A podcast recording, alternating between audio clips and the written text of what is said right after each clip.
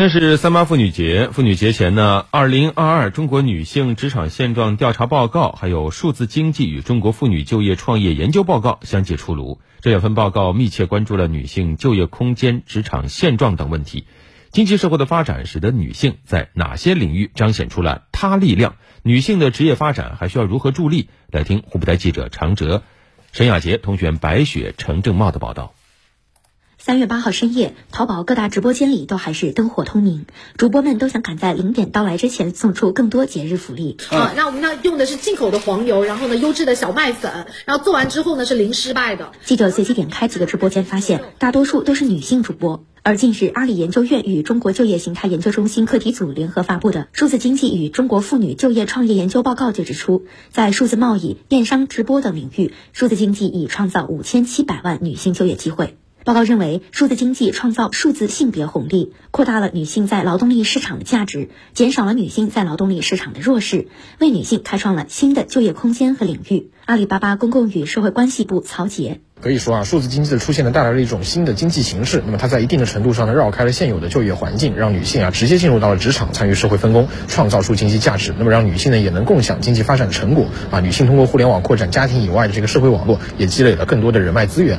享受到数字性别红利的还有服装设计师、九零后创业者方依依。二零二零年疫情来袭之后，方依依就坚持通过网络直播展示自己亲手设计的新中式旗袍。早已赢得第五十一届国际小姐旗袍皇后美誉的她，在创业过程中正极尽所能不断创新，赋予传统服装新的时代内涵。那我们的话，最擅长的我们是属于新中式旗袍，更希望就是不仅仅是姐姐们可以穿，新一代的年轻人也可以去穿。所以说我们会做很多的改革。在方依依看来，男性和女性都会在创业中遇到千难万险。既然时代给了女性展示她力量的舞台，她就一定不会错失良机。我们也要保持自己的初心，不断的去往前去闯，因为前人没有做过的尝试，我们要这一代人要勇于去尝试。在湖北，像方依依这样敢拼敢闯、睿智坚韧的女性创业者、企业家还有很多。湖北省楚商联合会秘书长简红告诉记者，在乡村振兴、现代服务、生物医药等领域，女性楚商们柔肩担重任，展现出强大的生命力和突破力。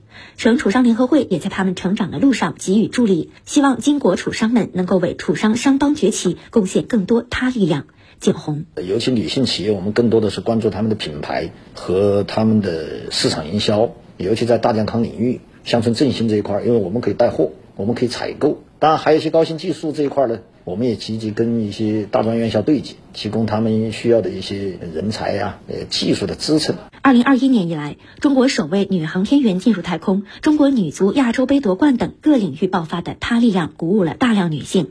智联招聘近日发布的《二零二二中国女性职场现状调查报告》显示，百分之六十四点四的女性认为女性经济能力不比男性弱。实际上，女性薪资也在更快速的增长。二零二二年，职场女性平均月薪同比上涨百分之五，略高于职场男性。这也说明职场女性的价值越来越受到认可。在武汉一家互联网运营公司从业六年的徐女士，就对女性职场人的优势充满信心。从事用户运营，那他就会要更加有耐心、同理心，更加细心这一点。包括我们公司的客服这种文职类的和客户交流的一些岗位，那他对需要这个语言的组织能力、亲和力可能就更强一点。那这个也是我们作为职场女性的一个优势。与此同时，徐女士也向记者表达了婚育对自己职业发展的担忧。二零二二中国女性职场现状调查报告就显示，有百分之五十二点五的女性认为，推动性别平等的核心要素是企业和社会对生育负担的承担。大部分女性渴望企业和社会能够共同参与解决这一问题。智联招聘武汉分公司人力资源专家贾凤认为，大部分的女性都希望实现事业和家庭兼顾，解决这一问题可能还需要更多政策助力。恰逢全国两会的召开，在此期间呢，改善产假、陪产假以及育儿假规定，由国家财政承担延长产假的成本，建议提升三胎家庭个税起征点，大力发展普惠性托育服务，缓解生育女性职业发展矛盾等等提案建议备受瞩目。随着职场性别平等在公众心目中重要性的提升，女性权益有望得到更好的维护。